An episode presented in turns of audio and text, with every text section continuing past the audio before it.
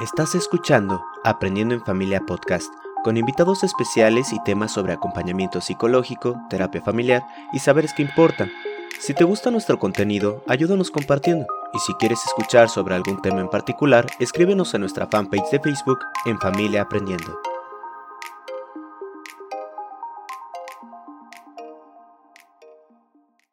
Buenas tardes a todos, a todas. Qué gusto saludarles de nueva cuenta en este encuentro en vivo de Aprendiendo en Familia.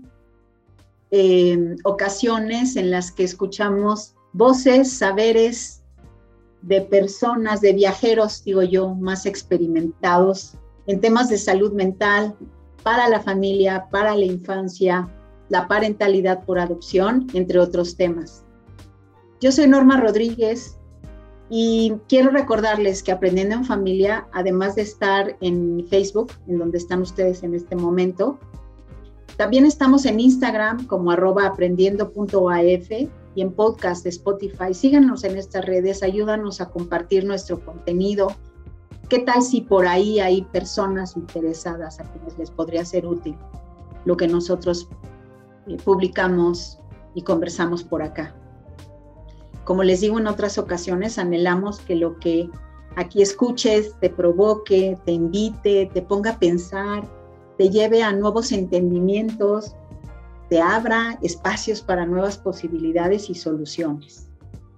Y bueno, pues hoy me emociona muchísimo, muchísimo presentarles a Aurora Luna Walls.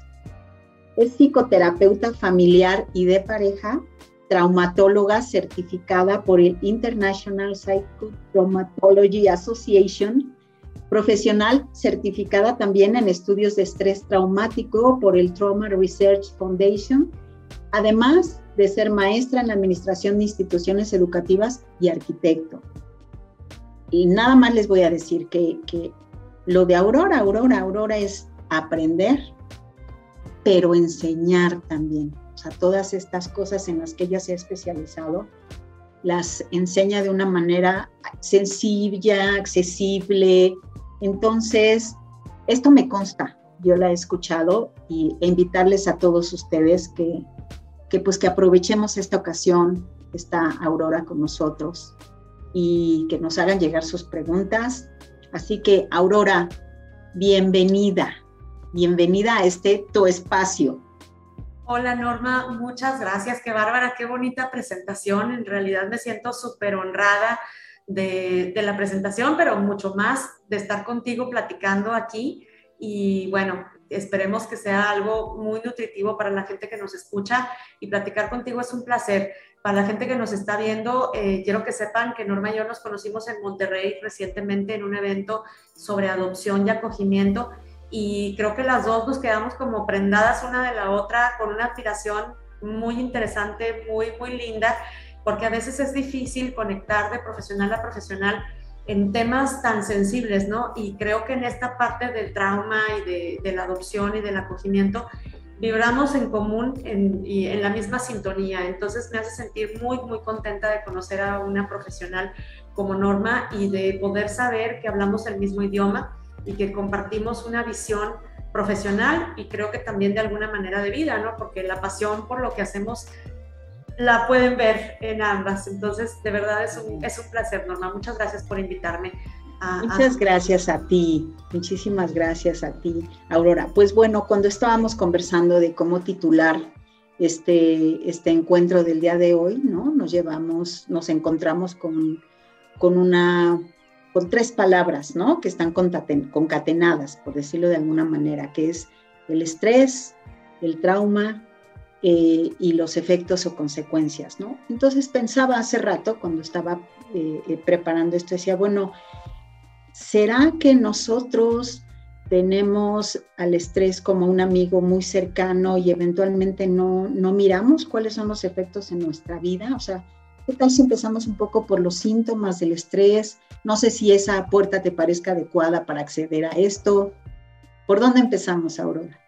Para mí me gustaría más empezar por definir el estrés y, además compartir con las personas cómo a veces eh, estigmatizamos el estrés cuando en realidad el estrés creo yo que es una una fuerza muy positiva para desarrollar lo que está tan de moda esta palabra de la resiliencia, ¿no? Eh, estigmatizamos el estrés, pensamos que es algo muy negativo, que desgasta, que da muchos síntomas y en efecto, así sucede. Pero también si no fuera por el estrés, no creceríamos ni como personas, ni como profesionales, ni como padres de familia, ni como miembros de una sociedad. Es decir, estamos en un, en un mundo en, en el que los seres humanos necesitamos retos y nacimos para vivir y para asumir desafíos creo que desde que el hombre es hombre se ha visto desafiado, primero que nada por la naturaleza, ¿no?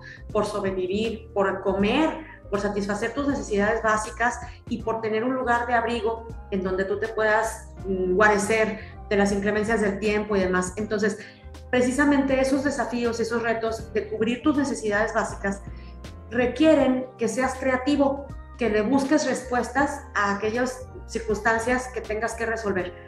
Y el ser creativo es bien interesante porque sucede precisamente cuando nos vemos en medio de un reto, en medio de un problema que nos entusiasma y que, o que al revés, no, no, no precisamente nos entusiasma, pero nos obliga a tenerlo que resolver. Entonces, creo que esto de estar retados, de ser desafiados en la vida es algo que todos los seres humanos podemos compartir y que si platicáramos de los retos que hemos enfrentado a lo largo de nuestra vida, yo creo que no hay nadie, no hay ningún ser humano que no haya tenido en algún momento de su vida que enfrentar un reto. Y hay retos que estresan mucho y otros retos que no te llegan a estresar tanto, pero al final de cuentas, el que tú te veas en medio de un desafío de la vida implica padecer cierto nivel de estrés.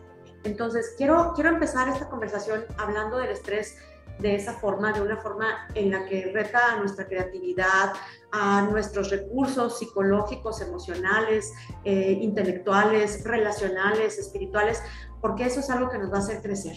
Cuando nos sobrepasa, es decir, cuando el reto es demasiado grande, nos abruma, nos hace sentir impotentes, nos hace sentir inútiles incluso, fracasados o nos hace sentir que no podemos, es cuando empezamos a desarrollar síntomas. Es como si nuestro cuerpo nos dijera con todas sus herramientas, no puedo, esto es demasiado. Ya no, ya no aguanto. Y entonces empezamos a tener un montón de síntomas, entre los cuales puede haber desde frecuencia cardíaca alterada, respiración agitada, dolor de cabeza, mareo, vómito, insomnio o un exceso de sueño, aumentar de peso, disminuir de peso, empezar a desarrollar problemas gastrointestinales, que es algo muy frecuente, tener gastritis, colitis, en fin, se te empiezan a caer las uñas o se te empieza a deteriorar la piel, te empiezas a ver ojerosa, cansada, el pelo pierde brillo, o sea, todos los síntomas del mundo te pueden pasar debido a un estrés exagerado. Esta es una parte bien interesante porque hay síntomas que se presentan a corto, otros a mediano y, a otro, y otros a largo plazo. Pero al final de cuentas, una persona que vive su vida con un estrés demasiado grande y por tiempos muy prolongados, va a desarrollar síntomas. Es prácticamente ineludible que, que, uno no desarrolle síntomas cuando se ve sometido a una carga exagerada. Y hay maneras de saberlo. Actualmente eh, muchas personas conocen, sobre todo los profesionales de la salud, conocen el síndrome del burnout, que es muy común padecerlo cuando nos dedicamos a estar en contacto con otras personas. Pero no es la única manera de medirlo. También, por ejemplo, en el caso de las personas comunes y corrientes que no son profesionales de la salud, pero que tienen a su cargo a un enfermo, por ejemplo, pueden acudir a un psicólogo, acudir a un especialista y pedir que se les haga una evaluación sobre eh, precisamente el desgaste que padece un cuidador primario. Y al, momento de decir un desgaste que padece un cuidador primario, estoy hablando de que es normal y es completamente humano cansarse, desesperarse, sentir que uno ya no puede estar al cuidado de otra persona, que la familia le está exigiendo demasiado, que las circunstancias lo abruman, que el peso de la responsabilidad es mucho, etc. Entonces, hay muchas maneras de, de poder expresar el estrés, desde un niño en la escuela hasta una persona adulta que tiene responsabilidades dependiendo de sus circunstancias, pueden ser laborales, pueden ser familiares, pueden ser relacionales, pero el estrés se puede presentar en absolutamente todos los ámbitos de la vida. Y esto es, es importante saberlo para no sentir que soy culpable y que a lo mejor nada más yo me siento estresada en una circunstancia, ¿no? A lo mejor no soy la única o a, lo mejor estoy entre un grupo de personas que no estamos acostumbrados a expresar que nos sentimos estresados o que nos sentimos cansados o peor aún desgastados. Bueno, es que además culturalmente mencionar eso tal como lo dices no es como tan bien aceptado, ¿no? O sea, como este, es entre más hagas, pues más eres reconocido, ¿no? Yo, yo me preguntaba, ahora que te escucho, es, em, bueno, no cabe duda que eh, estas circunstancias de estrés dependen mucho de la etapa de la vida en la que se, en la que se presenten. Entonces me preguntaba particularmente en los niños y las niñas, ¿no? Que, son sometidos a circunstancias adversas este, en sus etapas de desarrollo. Ahí, ahí cómo es este viaje del estrés, o sea, cómo, cómo se va presentando en términos de estos síntomas en esa población en particular. Bueno, en el caso de los niños y las niñas, habría que hablar de la etapa de vida en la que está el niño eh, en su infancia, ¿no? Porque evidentemente no va a ser el mismo tipo de daño o de consecuencia cuando se es bebé que al año, a los dos años, a los cuatro, a los cinco, a los seis, a los ocho, a los diez, a los doce. Eh, y también habría que hablar de cuáles son aquellas circunstancias que van a estresar la vida de un niño o que van a no solamente estresar, sino que se van a experimentar como trauma. Y aquí quiero entrar al término trauma porque precisamente creo que es algo que nos ocupa y que tenemos que poner sobre la mesa. Y me toca en mi experiencia profesional que muchas veces escucho a las personas decir, no, es que no, no, no, trauma no, trauma no, porque eso es algo muy fuerte, o yo no voy a ir con el terapeuta porque no, yo no, no, los traumados son otros, o las personas que han padecido un trauma, no soy yo, a mí no me ha pasado nada de eso, este, no, yo vengo porque quiero autoconocerme, por ejemplo, ¿no? A terapia. O yo quiero trabajar un duelo o quiero trabajar una pérdida, pero no, o sea, trauma es como otra cosa. Entonces, muchas veces no sabemos realmente qué es lo que involucra la palabra trauma. Y eso es justamente lo que yo quiero ahora aportar, ¿no? Como empezar a eh, normalizar la palabra trauma para poderlo trabajar es decir, acercarnos al trauma no quiere decir que estemos enfermos, ni que seamos diferentes, ni que tengamos una vida desastrosa o que nos haya tocado vivir una vida rara, ¿no? O ajena, sino acercarnos al trauma desde una perspectiva como, no sé, como decir que te, te tocó enfermarte del apéndice, te quitaron el apéndice cuando estabas chiquito, o te tocó, este, no sé, que te diera varicela en tu primera infancia pues eso es algo normal. Lo mismo es estar expuesto al trauma. Quizá todos los seres humanos hemos estado expuestos a padecer trauma a lo largo de toda nuestra vida. Y básicamente, en términos muy generales, podemos hablar de trauma en dos vertientes. Por una parte, como eventos únicos que han sucedido en una fecha específica del calendario, como por ejemplo un accidente, un choque, un desastre natural, un sismo, una inundación, que son sucesos que pueden quedar marcados en el calendario en una fecha particular. Ese es un tipo de, evento traumático. Y el otro tipo de trauma sería un trauma que aunque no tiene una fecha particular en el calendario, se va sucediendo como gotita de agua, o sea, todos los días, todos los días, todos los días, todos los días, todos los días, y al final puede producir consecuencias igual o más graves que las que puede producir un trauma por un evento único. Este segundo tipo de trauma eh, al que me refiero puede ser, por ejemplo, la violencia doméstica, que puede ser violencia física, violencia emocional, violencia verbal, violencia económica, o sea, hay muchas formas de violencia y puede estar sucediendo todos los días y no se nota, no deja una huella física. Puede ser que no haya violencia física, por ejemplo, entonces no hay moretones, no hay golpes, pero hay una gran cantidad de violencia emocional y psicológica. Y al final de cuentas esto es un, trauma prolongado en el tiempo. Otra forma de trauma, en el caso particular de los niños, tiene que ver con el descuido, con la negligencia.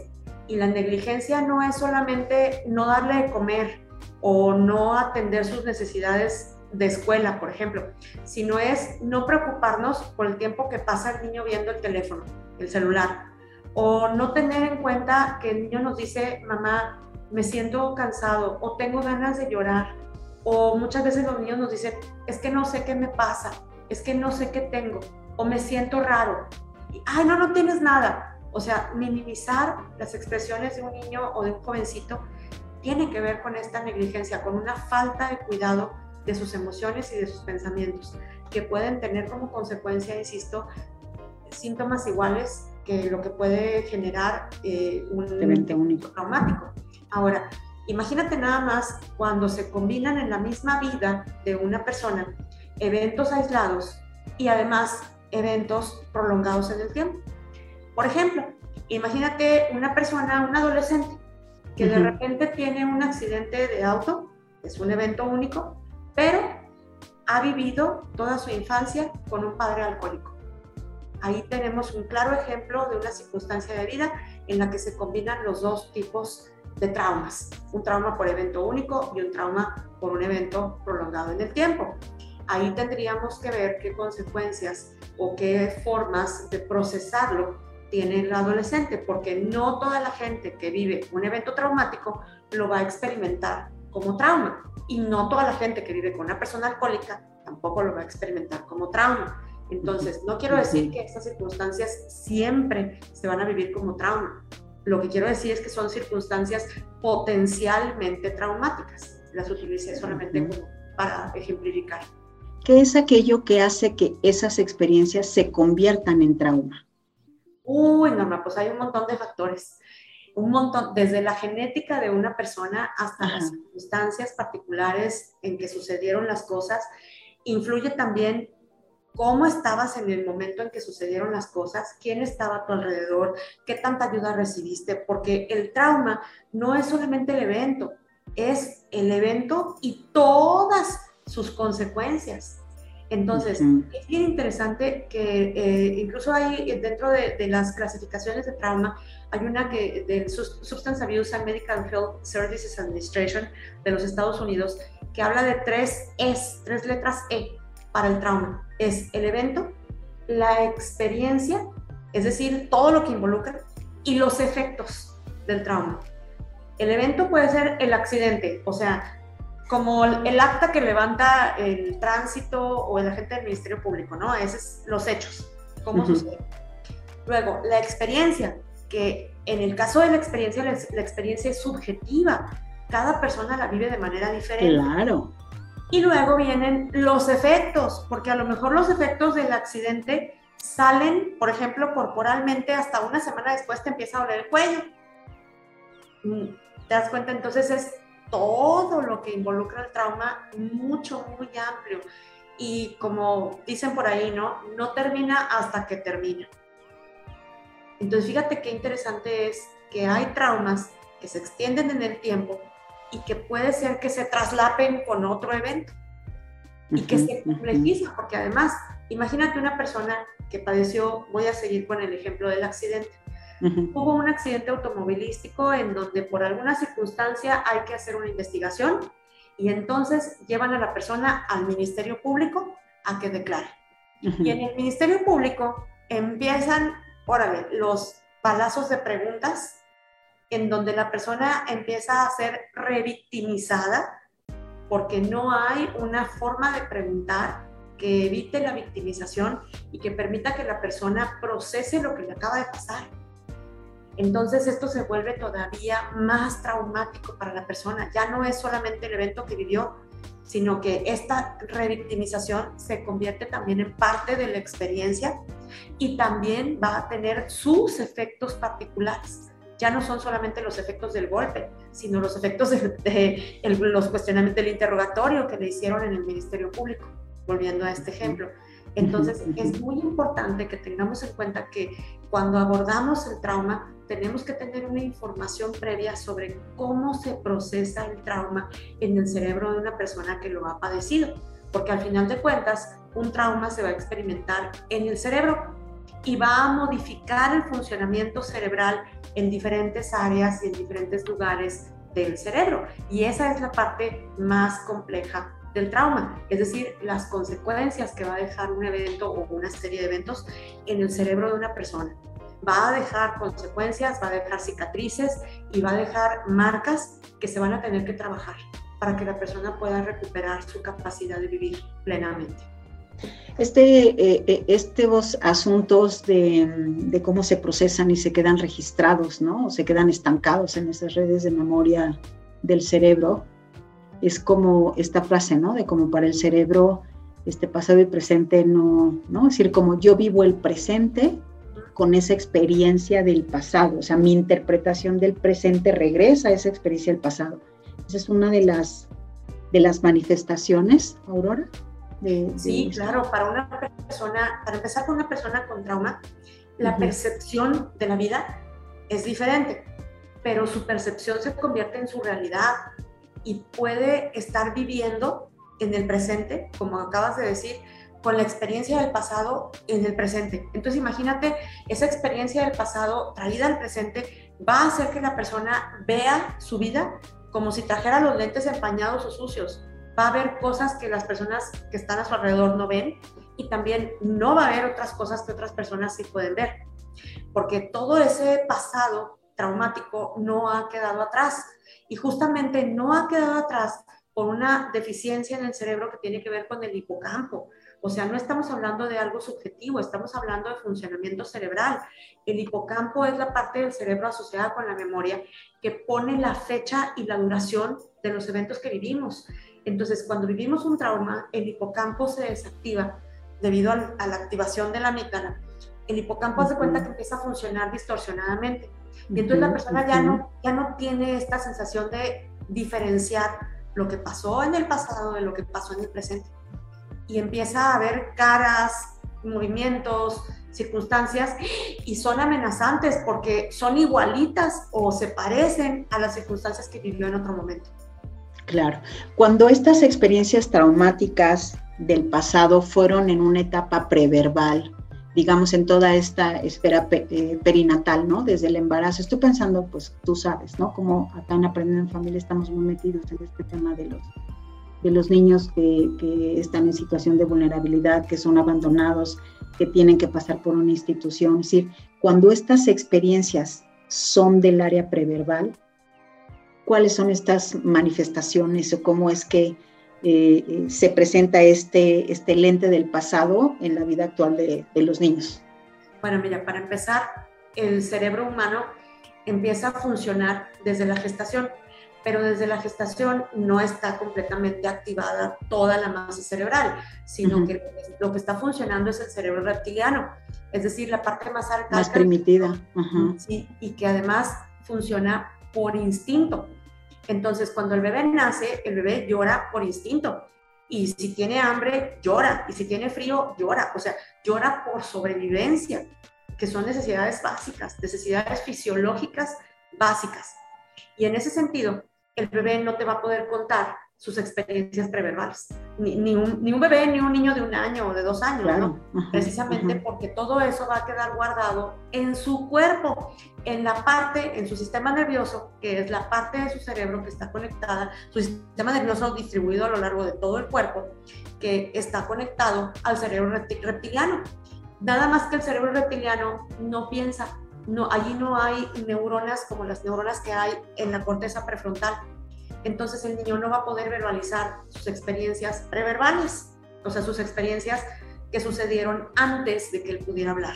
Eso es lo que una experiencia preverbal quiere decir, ¿no? Entonces, al momento en que el niño no puede verbalizar estas experiencias, no las puede explicar y no puede saber por qué reacciona como reacciona. Sin embargo, eso no quiere decir que el niño no pueda sentir miedo, no se pueda sentir angustiado, no pueda sentir rechazo a ciertos lugares o a ciertas personas, no pueda quedar activada su memoria por un olor, porque va a reaccionar por impulso, va a reaccionar por instinto. Entonces, estas memorias preverbales están guardadas en su cerebro, pero de una manera diferente a las experiencias que sucedieron en etapas posteriores de la vida. No sé si, sí, sí, sí, sí.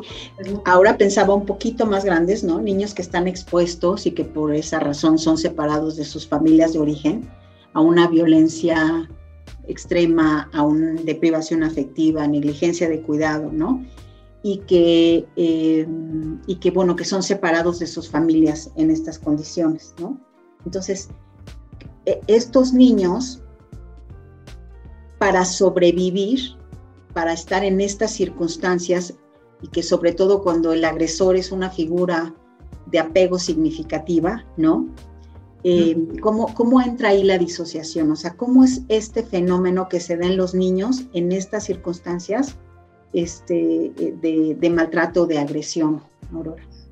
Bueno, cuando, cuando un niño experimenta, no nada más un niño, cuando una persona experimenta una circunstancia amenazante como trauma, evidentemente va a haber una consecuencia cerebral. El cerebro se va a defender de alguna manera de una experiencia que lo sobrepasa, compartimentalizándola, es decir, partiéndola en pedacitos. Y en ese sentido, hay pedacitos de la experiencia que van a quedar guardados en la memoria y hay pedacitos que van a quedar disociados, es decir, que van a quedar como evadidos, hace cuenta, como si no hubieran pasado o como si hubieran pasado de una manera diferente a cómo sucedieron. Entonces, esto va a depender de muchas circunstancias. No todos los niños ni no todas las personas padecen disociación. La disociación sucede cuando el evento que se vivió es realmente demasiado, demasiado, se vive como algo monstruosamente grande. Y justamente una de las causas de disociación más frecuentes en la, en la, infancia es esta contradicción entre un cuidador del cual se espera cariño y el niño absorbe todo lo que el cuidador le da, porque lo que espera es cuidado y cariño de ese cuidador. Y el cuidador en lugar de darle cuidado y cariño, le da malos tratos o le da agresiones o le da descuido. Al final de cuentas, fíjate qué interesante, al final de cuentas, al darle descuido, agresiones, maltrato, el cuidador le está dando algo al niño. Exactamente. Y el niño lo que hace es recibir el algo Eso. que el cuidador le da, sin importar lo que sea pero ese algo que le están dando es contrario completamente a lo que el niño necesitaba. Y ahí es en donde el niño se disocia, ante la diferencia entre lo que debería recibir y lo que en realidad está recibiendo. Bueno, el tema de la disociación es un tema hermoso y capaz que por acá te vamos a tener otra vez para hablar específicamente de disociación. es un tema que merece aparte, además. sí, sí, es, es, es, punto y aparte, ¿no? Pero es interesante como ver la génesis de la, de la disociación. Sobre todo, aquí voy a aprovechar, si me permites, eh, sobre todo porque estamos en, en varias de las personas que, que nos siguen aquí en Aprender Familia, pues adoptaron o trabajan con niños pudieran estar presentando esa, esa problemática, o niños este, en situaciones de alta vulnerabilidad.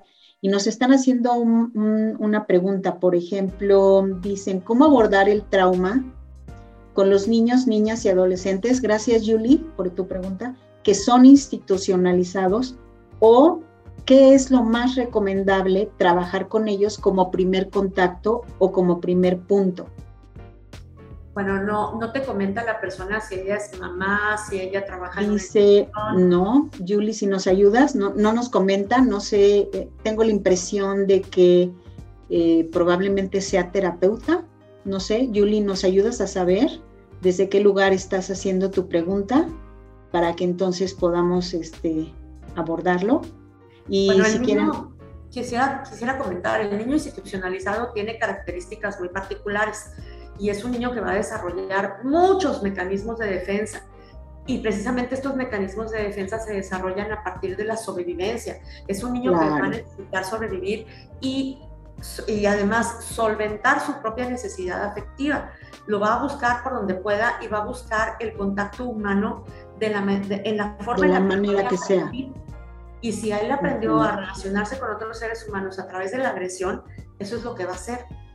Es decir, si a él lo dejaron en algún lugar o lo agredieron de alguna manera o le hicieron sentir que lo estaban mirando y lo estaban tocando, aún cuando sea a partir de la agresión, quizás sean formas en que, en que el niño va a replicar este, este, esta necesidad. Claro, porque fue como una estrategia adaptativa, ¿no? Es decir, este, lo necesitaba para sobrevivir. Julie nos dice eh, que está en el área de adopciones y es psicóloga. Entonces, por eso primero que sería lo más recomendable, ¿no? Para trabajar como primer contacto con ellos o como primer punto, ¿no? Fíjate que yo no quisiera decir una sugerencia de trabajo de primer contacto para un psicólogo que nos está observando de esta forma, más allá de invitar a, las, a los profesionales que nos puedan estar observando, en primer lugar a, formarse en eh, estrategias informadas en el trauma. Creo que el abordaje informado en el trauma merece eh, una, un tiempo de formación, merece el que como terapeuta yo haga conciencia de mi necesidad de formarme ampliamente en trauma. Y al final de cuentas el abordaje informado en el trauma no es una técnica, no es una forma de trabajo particular, es un conjunto de formas de terapia, o sea, cada forma de terapia es un universo. Y el cuidado informado en el trauma y la psicotraumatología es justamente un gran universo de herramientas, de recursos, de formas de terapia que tendríamos que conocer para poder diferenciar cuáles son las más adecuadas para niños en adopción, para niños hijos biológicos, para personas que han sufrido abuso, para personas que han estado en circunstancias adversas, en fin, hay muchas formas de trabajo que, que engloba la psicotraumatología. Entonces, creo que decir una estrategia para trabajar con un niño institucionalizado en una conversación como esta, eh, con todo respeto, pero me parece irresponsable. Eh, creo más allá que, que como profesional de la salud mental tendríamos que formarnos de una manera integral para poder saber, en primer lugar, qué es el trauma, qué es la psicotraumatología y de qué manera nos podemos acercar a un trabajo mucho más profesional con nuestros pacientes. Yo me sumo, definitivamente creo que en, este, en este andar que, por acá también hemos tenido, ¿no? que tuvimos oportunidad de conversar tú y yo en Monterrey, definitivamente es un territorio eh, que merece toda nuestra curiosidad y todo nuestro interés, ¿no? O sea, definitivamente eh, saber más y cada vez más del trauma y de las posibilidades de abordaje del trauma es fundamental, y no solo para los profesionales, Aurora, también para padres y madres por adopción, ¿no? Básicamente porque estamos hablando, como bien nos has explicado, de esa experiencia que los niños tuvieron que transitar para después convertirse en hijos por adopción, pasando por el abandono, la pérdida de esos vínculos primarios, el haber estado institucionalizados. ¿no? Entonces es muy importante, me sumo, me sumo a que eh, la, la, recomendación pues está en el sentido de formarnos cada vez más, ¿no? Por acá nos preguntan también, eh, Aurora, bueno, te mandan saludar, Nancy Díaz, eh, habla, dice cómo también Mirka, Mirka es voluntaria de forma constante en una casa hogar. Dice, ¿cómo comenzar a poder iniciar un juego con niños y niñas institucionalizados a partir de año y medio a tres años? Eh, no sé a qué se refiera con, con el juego, no sé, bueno, eh, sabemos que a través del juego, pues es el lenguaje simbólico de los niños y hay muchas posibilidades, ¿no?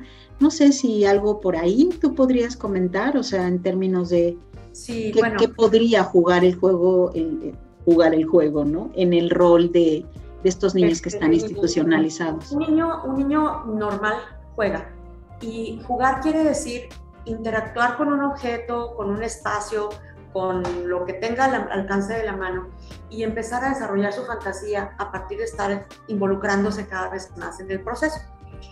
Sin embargo, un niño institucionalizado, en primer lugar, no se va a sentir suficientemente seguro para poderse involucrar en ningún proceso, porque precisamente se ha ocupado de sobrevivir. Sobrevivir, claro. Entonces imagínate, imagínate por favor que le das a un niño normal un juguete. Lo, un niño normal con un apego seguro va a agarrar el juguete y a lo mejor lo va a explorar, lo va a tocar, lo va a mirar, lo va a voltear, lo va a sonar, va, va a ver qué pasa con eso que le dice. Va a explorar. Ajá. Y a lo mejor el niño institucionalizado puede ser que le dé mucha curiosidad, pero él sabe que si pone atención en este objeto que le acabas de dar, va a perder la atención a todas las circunstancias y cosas. Le pone en riesgo. Todo lo que percibe como amenaza. Entonces, a lo mejor no logra poner atención y allí empieza precisamente el camino para el desarrollo del TDA o del TDAH que los etiquetan básicamente por eso, ¿no? Sí, claro, porque no pueden poner atención. Pues, ¿Cómo van a poner, poder poner atención si están esperando a ver a qué hora los vuelven a abandonar o a ver a qué hora los vuelven a dejar solos? Eso hay que comprenderlo muy bien. Exactamente. Entonces, antes de pensar en jugar con un niño, hay que empezar a pensar en desarrollar apego, en convertirse en una persona segura, en una persona que va a estar allí incondicionalmente para el niño porque no podemos esperar que un niño institucionalizado uno llegue, se acerque y juegue. Pues entonces no necesitaría estar institucionalizado. Sí, sí, me parece que es fundamental esto que has dicho y quizás a lo mejor agregar, no sé si estás de acuerdo, que digamos que también es importante tener una buena formación en apego, porque pues esa es la, ¿no? La, puerta de entrada tanto para profesionales como voluntarios en instituciones y sobre todo para padres y madres por adopción, ¿no? Como entender de qué se trata eso y formarse en, apego. También eh, Brian García nos dice, creo que esto va a ser motivo de otra conversación, pero bueno, te paso la pregunta. Dice, ¿en qué momento uno empieza a sospechar si una persona está cayendo en disociación por trauma? ¿Hay síntomas específicos? Es todo un tema, ¿verdad? Es todo un tema. Si, si la persona que nos hizo la pregunta sospecha de sí misma, yo le sugiero que se acerque a un terapeuta, a un terapeuta informado en el trauma y empiece su propio proceso. Si sospecha de otra persona eh, que tenga disociación, que no sé, puede ser su pareja, puede ser un hijo, puede ser cualquier persona, lo más importante es estar allí, estar presente, apoyar a la persona eh, con amor y con respeto y a lo mejor hacer alguna sugerencia. Recordemos que para que una persona reciba terapia, lo primero que tiene que suceder es que la persona quiere, tiene que querer. No podemos ayudar a alguien que no quiere ser ayudado. Y para que una persona reciba ayuda, lo primero que necesita es empatía. Entonces, por ahí empezaría yo, por, por tratar de ser empática y comprensiva con la persona que, según yo, requiere apoyo, porque a lo mejor la persona no requiere apoyo, a lo mejor quien requiere apoyo soy yo. De acuerdo, de acuerdo. Bien. Em, eh, Gabriel Castro, creo que de alguna manera ya se dibujó la respuesta, pero de todas maneras eh, pongo en la mesa la pregunta de Gabriel. Dice, mi hija, que estuvo institucionalizada tres años, ahora tiene diez, le cuesta mucho trabajo mostrar afecto a los demás. ¿Cómo ayudarla? Bueno, lo primero es que como niña institucionalizada es normal que le cueste demostrar afecto. Le cuesta mostrarlo porque también le cuesta recibirlo. No es algo que ella haya eh, aprendido desde la más tierna infancia y por lo tanto es una carencia o una deficiencia que va a tener que ir desarrollando al paso del tiempo como padres adoptivos, una de las cosas más importantes es justamente el desarrollo de la incondicionalidad. Es decir, no podemos demandarle a una persona que ha tenido este, esta circunstancia de vida tan compleja y tan profunda que nos muestre afecto como si fuera un niño al que no le pasó nada. Es decir, el origen del niño adoptado va a ser el origen del niño adoptado toda su vida ojalá al paso de los años y con la toma de conciencia que seguramente va a desarrollar esta niña, ella decida trabajar y si ella logra percibir esta falta de muestra de afecto personal como una carencia, pues la tendrá que trabajar, pero si para ella está bien mostrar el afecto que muestra, pues ahí sí que no va a haber poder humano que lo, que lo pueda modificar, ¿no? Creo que la parte incondicional del padre adoptivo es el entender que no todos los niños demuestran el afecto que uno quisiera que demostraran. Y esto se lo digo también como mamá biológica, ¿no? Alguna vez eh, lo platico de manera personal eh, con mis hijos, ¿no? En alguna ocasión con el pediatra estaba yo platicándole de uno de mis hijos y me dijo, a ver Aurora, mírate tu mano. Entonces yo, pues, pues, ¿qué le veo a mi mano, no? Y me dice, ¿tienes algún dedo igual al otro? Y le dije, no, pues no. ah, pues bueno, pues eso es igualito con tus hijos. O sea, no esperes de uno lo que hace el otro y no esperes las muestras del otro en lo que hace el uno. Y eso aplica para hijos biológicos y para hijos adoptivos.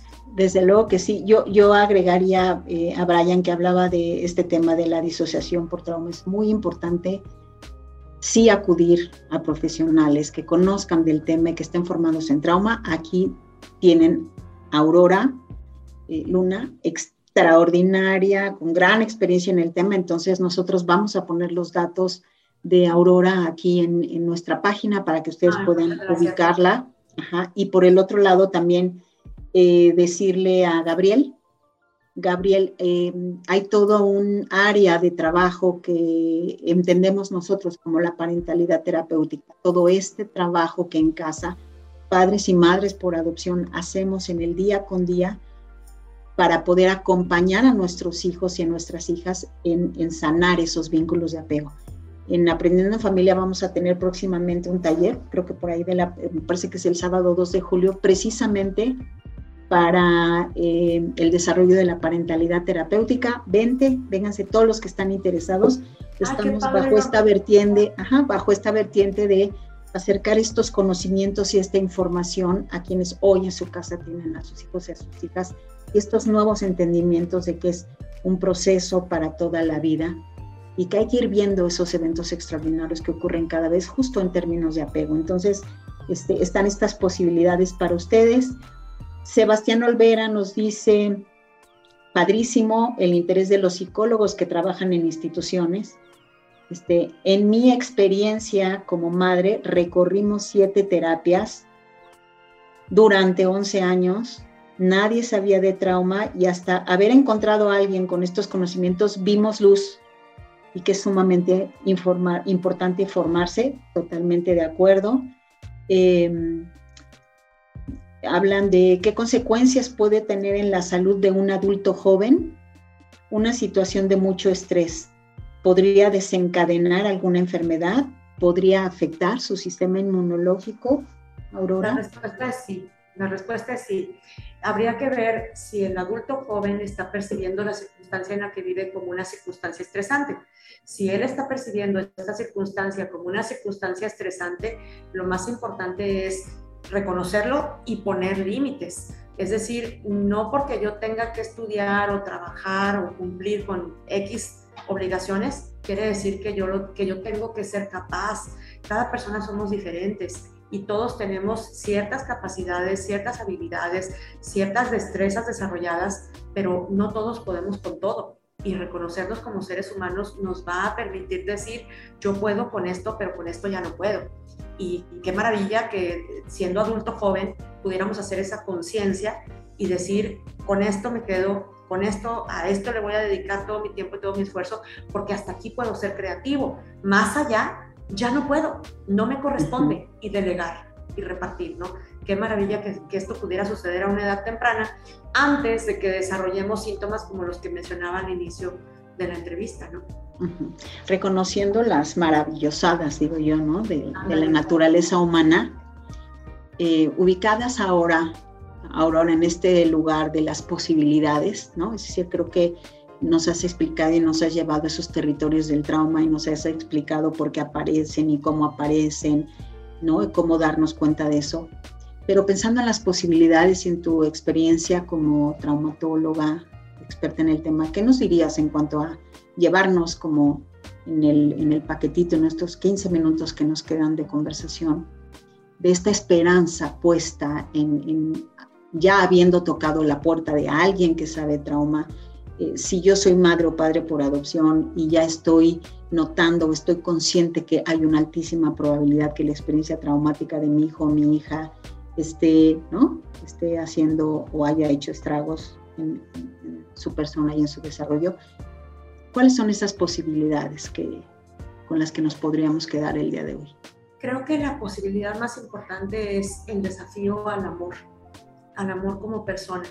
Eh, si yo tengo un hijo biológico o adoptivo, creo que la relación madre e hijo es una relación en la que podemos entender el amor incondicional de una manera mucho más eh, fácil o mucho más sencilla que poniendo otro ejemplo de relación familiar, ¿no? O filial.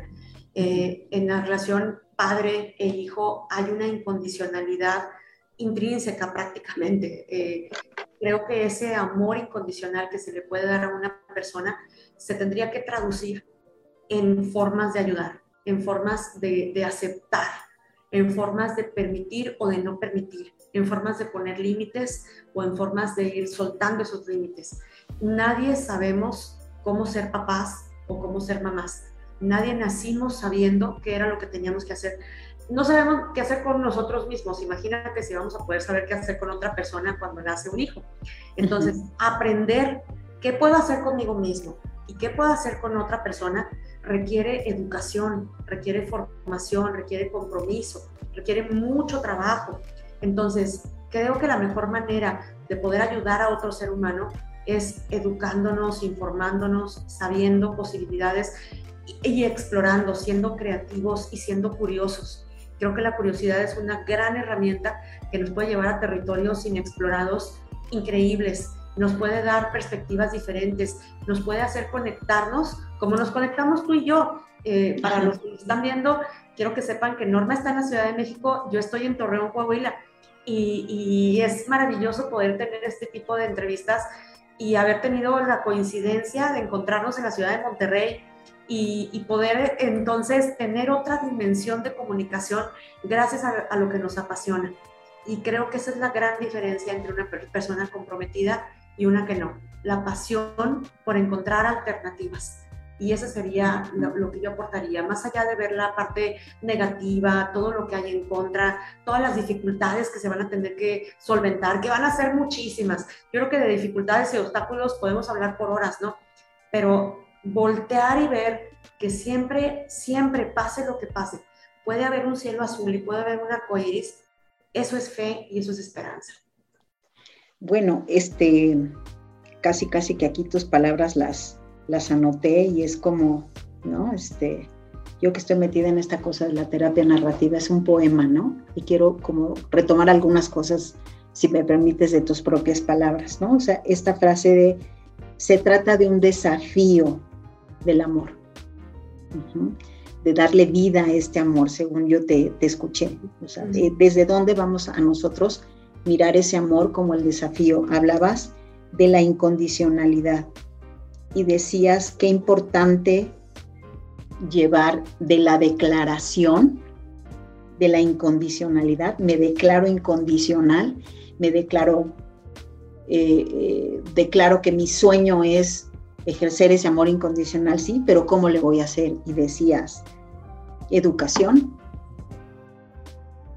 con el gran tema del desafío al amor, formación, compromiso, tener una curiosidad a, flor de piel, ser capaces de explorar posibilidades, eh, tener pasión y esperanza, porque al final, perdón, tener pasión, porque al final este desafío del amor se, eh, tiene una génesis, quizás más que eso, en la fe y la esperanza, ¿no? Como que pareciera muy romántico, pero estas cosas que tú has dicho son muy concretas. Y se ha visto que este territorio, desde la base de un cuidado así, amoroso, sensible, cercano, incondicional, ha visto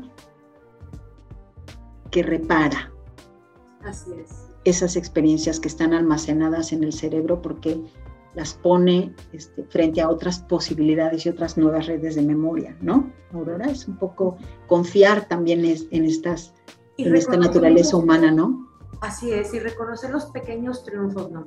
Porque no hace falta hacer las grandes cosas enormes y maravillosas para sentirse triunfador. Para un niño, hasta abrocharse una agujeta, poner una taza en la mesa, ponerla, poner su mantelito para comer, puede ser un enorme triunfo. Totalmente de acuerdo. para una persona mayor, recordar vívidamente alguna experiencia puede ser un triunfo. Hay triunfos tan sencillos, tan chiquititos, a los que no le damos valor. Yo creo que todos los días, como seres humanos, deberíamos abrazarnos por esas pequeñas cosas que sí hicimos. Incluso pensaba a propósito de lo que nos decía Gabriel Castro, muchísimas gracias que nos compartías de tu chiquita. Yo, yo te diría que quizás habría que curiosear un poquito por ahí en esas sí formas de, que, que, tu hijita está utilizando hoy para demostrar su afecto. Cómo, a quién, cuándo, dónde. A lo mejor es una expresión muy sutil y creo que tiene que ver con esto, ¿no? Que tú estás diciendo, Aurora, de, darle como ese valor de estos pequeños logros del cada día. Siguen por acá, nos dicen si en Querétaro sabemos si hay un especialista en trauma para una adolescente adoptada para poder sanar sus heridas. Es Norma Torres. Yo lo que diría, bueno, tú estás atendiendo en línea, ¿verdad? También. Sí, sí yo atiendo en línea y, bueno, de manera presencial solamente en Torreón, Coahuila pero en línea sí tengo pacientes de muchos lugares y pueden buscar también terapeutas eh, eh, informados en el trauma en Querétaro. En Querétaro es una ciudad muy grande, hay mucha gente ya y pues solamente es cuestión de buscar, porque sí, sí, sí hay. Podrías también, Norma, buscar en la página de EMDR México que son terapeutas certificados en, esa, en ese abordaje de memorias traumáticas. Creo que este, vas a encontrar ahí, viene una lista de terapeutas de diferentes estados de la República. Em, nos dice Nancy Díaz, la palabra amor es tan amplia y en ocasiones tan extraña para nuestros hijos por adopción. Una de mis hijas me lo pregunta a cada rato, si la amo. Y es un desafío que ella entienda que mis acciones son amor para ella y traducirlas en palabras que ella pueda comprender.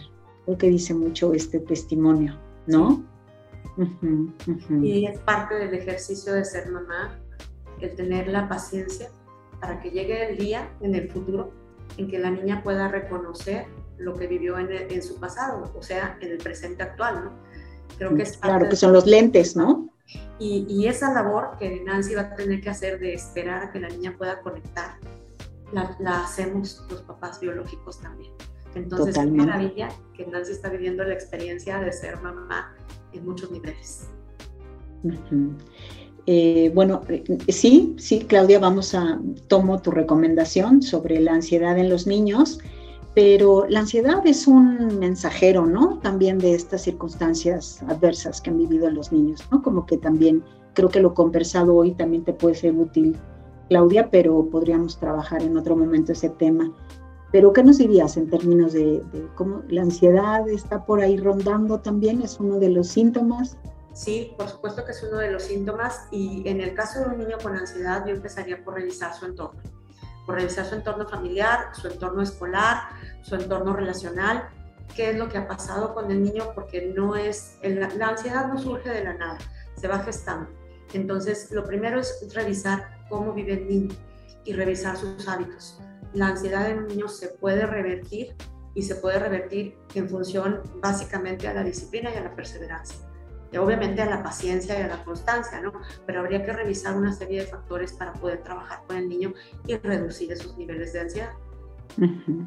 Pues es un tema apasionante, es un tema que no termina, ¿no? Y es un tema que, que pues como decías al principio de la, de la charla, ¿no? Este, todos, todos estamos, estuvimos, estamos y estaremos expuestos al trauma. Eh, todos tuvimos tenemos y podemos llegar a tener experiencias muy adversas, ¿no? Quizás muchos de nosotros tuvimos experiencias adversas en la infancia y vale la pena también mirar eso y atender eso, ¿no? Como decías, eh, si se trata de ti, pues rápidamente buscar ayuda, ¿no? No sé si, si tú quisieras dar un mensaje final, una recomendación final, un algo, como siempre digo en estas conversaciones, gracias a unos invitados que tuvimos aquí de deme tres para llevar, ¿no? Bueno, ¿qué nos llevamos? ¿Qué nos llevamos? ¿Qué nos dirías tú? Yo me sentiría muy feliz si al menos se llevaran estas cosas. ¿Y qué serían esas cosas? Uy, yo me sentiría muy feliz si las personas que nos escucharon se llevaran curiosidad por buscar y por encontrar qué es el trauma y, de qué manera puedo seguir adelante con mi vida en función a mejorar, ¿no? Creo que, bueno, uno, que se llevaran curiosidad. La segunda, que si, yo sería muy feliz si las personas que nos escucharon se llevaran la intención de trabajarse a sí mismas y de ayudarse para poder ayudar a otros. Creo que el llevarse la intención no es, ay, le voy a decir a fulanito, no, espérate, dítelo a ti mismo, empieza por ti. Y de, ti llena tu vaso y luego va a escurrir para lo demás, ¿no?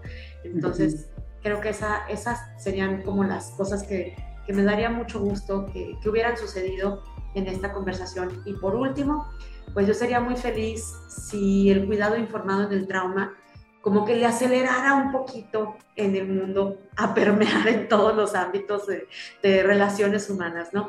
Eso sí, para que veas que se me hace como un sueño guajiro, pero ojalá, ojalá que la, la vida nos dé a ti, a mí, a toda nuestra generación para poder ver que realmente esta perspectiva de trabajo no es solamente para la terapia, sino es para todos los lugares en donde hay relaciones humano-humano. Y eso sería como, yo sería muy feliz si la vida me alcanzara para ver. Que sería esta, incorporar esto, ¿no? A todo lo que es el tema del cuidado. Sí. Pues, sí. Pues bueno, decirles, eh, decirte a ti también, Aurora, bueno, desde luego darte las gracias por la generosidad de tu tiempo, por haber aceptado estar por acá, por compartir con nosotros tu experiencia, tu conocimiento. Esperamos de verdad volverte a tener por acá en algún momento cercano. Claro que sí. Eh, se queda grabada eh, para las personas que nos preguntaron acá. Es, se queda grabada esta conversación en el podcast de Aprendiendo en Familia. Lo pueden ubicar en Spotify y otros reproductores de su preferencia. Y bueno, ya después, ¿no? A mí me sucede que regreso a las conversaciones y entonces como que uno lo puede saborear lentamente y, puede recordar algunas cosas, ¿no? Me dicen a veces, como, ¿por qué estás volviendo a escuchar eso o estás volviendo a leer ese libro? Pues será el mismo libro y será la misma conversación, pero yo no soy la misma. Tengo nuevos entendimientos. Entonces, pues feliz de que hayas estado por aquí, agradecer a todas las personas que nos acompañaron estuvieron eh, atentas a esta conversación durante este tiempo. Gracias infinitas por su confianza y muchas gracias. Y a seguirle, que nos alcance la vida para esto. Tienes toda la razón. Así sea, Norma. Muchas gracias por la invitación. Encantada de compartir contigo. Muchas felicidades por tu iniciativa, por esta iniciativa y por todas las iniciativas que compartes a través de tu página de Facebook y de todo lo que te dedicas a hacer de qué bárbara, multifacética la mujer, de verdad apasionada de lo que haces y realmente admiro esa parte de ti que se reparte entre muchas cosas para, para poderte realizar. Eso es maravilloso. De verdad, toda mi admiración por eso. Muchas gracias, Aurora. También va de vuelta para ti y pues aquí andamos, haciendo camino al andar, como dice la canción. Muchísimas gracias a todos. Nos vemos. La próxima semana no tenemos encuentro, lo tenemos dentro de dos semanas. Va a ser muy interesante. Aurora, por si quieres andar por acá, vamos a hablar de eh, historias eh, grandes, retos grandes, adopción de niños mayores que tuvieron tiempo de institucionalización. Vamos a estar eh, en una conversación con una madre por adopción y una madre que además es profesional del área va a ser algo muy interesante. Creo que va a complementar mucho esta, esta conversación que hemos tenido contigo. Qué interesante, claro que sí. Por aquí estaré viéndolas y comentando y admirando tu trabajo. Igualmente, muchísimas gracias, Aurora. Cuídense mucho, disfruten. Nos vemos próximamente aquí en Aprendiendo en Familia.